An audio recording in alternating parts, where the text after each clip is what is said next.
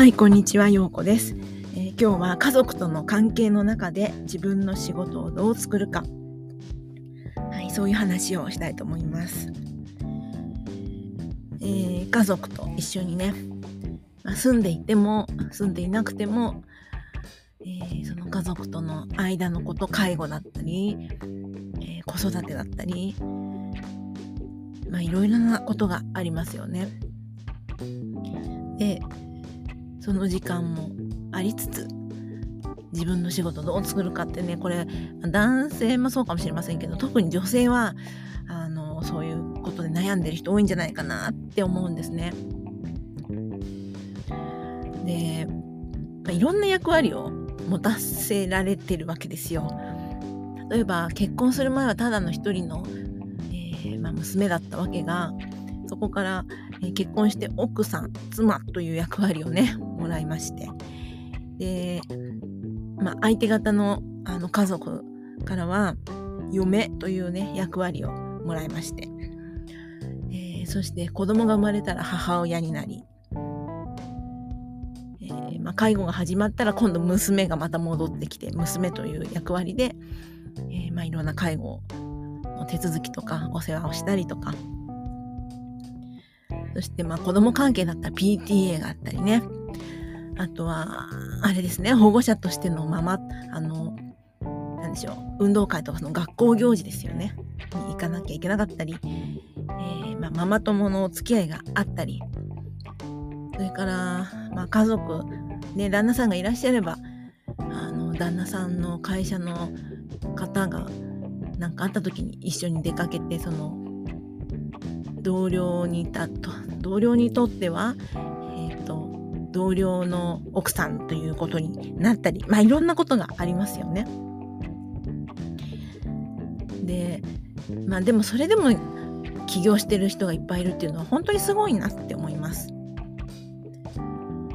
でまあ時間をどうやって作るかっていう問題でもあるんですけれどもまとまった時間がなかなかないわけですよね。で例えばですけど本業の仕事をしていてでプラス副業したいとか考えてる場合はもうさらに時間がないわけですよ。でそういう時に、まあ、どうやってそうやって時間を作るかってことなんですけど、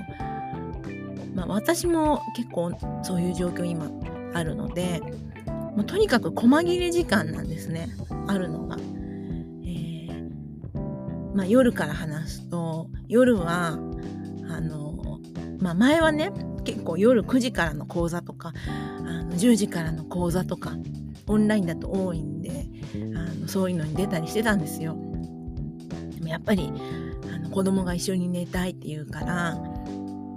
じゃあって言ってもう一緒に寝るようになったんですね。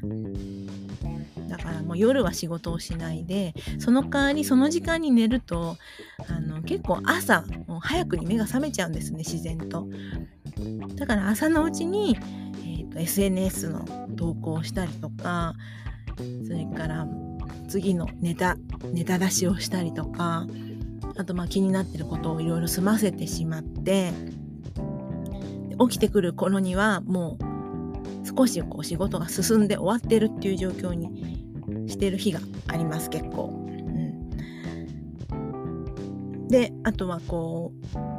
家にいる時だったらまあ誰もいない時間っていうのがあるのね。午前中とか。そういう時にバーッと済ませるとか。あと出かけてる時はもう歩きながらまあそれは誰もいない道でとかその気をつけてやってるんですけれど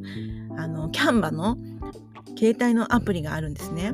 iPhone に入れてる。で、えーそれをあの操作して、まあ、バスの中とか電車の中とかでも移動中にあの画像作成をしちゃうとか投稿しちゃうとかなんか作るとかねそういうことを移動中にやってます。うん、であとは何でしょうねなんかライブを聞くとか講座を見るとか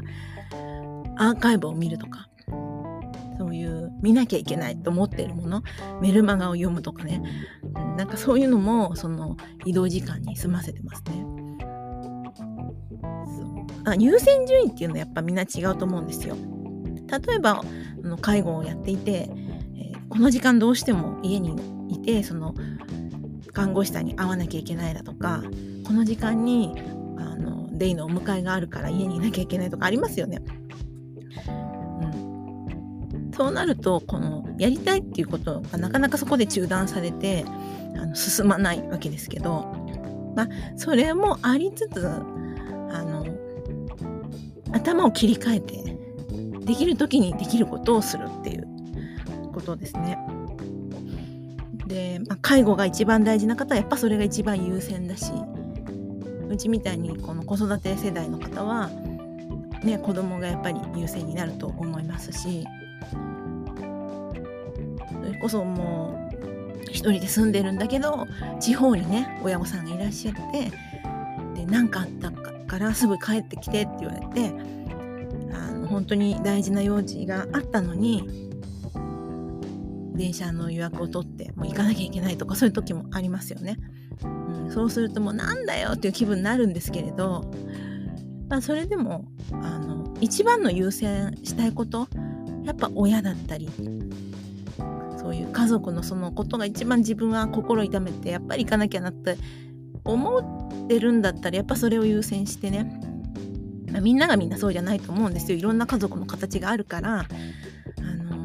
本当にその家族と距離を置いた方がいいっていう人もいると思いますけれどもそうじゃない時はやっぱりそこを優先しても意外とできるんですよね。この細切れ時間でできるやるあのやることって。うん、だからこう私ちょっと前までは完璧主義だったんですよ。今もちょっと名残があるんですけどでしっかりとあのまとまった時間にしっかりとしたものを作ってとかこの時間を邪魔されたくないみたいななんかそういうのがあってうんとなんか作品を作るとかそういう感覚に近かったと思うんですけれど例えばそのプレゼンの資料を作るとかなんか考えるとか文章を書くとか、まあ、そういうオンラインに伴ういろんなことですね。メールを書くとか、あのそういうことをまとまった時間でやんなくちゃって思うからなんか予定が入ると邪魔されたっていう感覚にとってもなっていたんですけどあのそのそれを細切れにやるように切り替えたっていうかこう自然と頭がそう切り替わったらまあそれは邪魔された感はあるんですよ。今やってたのになんで話しかけんのみたいな時もあるんですけど。まあでも意外と時間ってあるなっていうことに気がついて。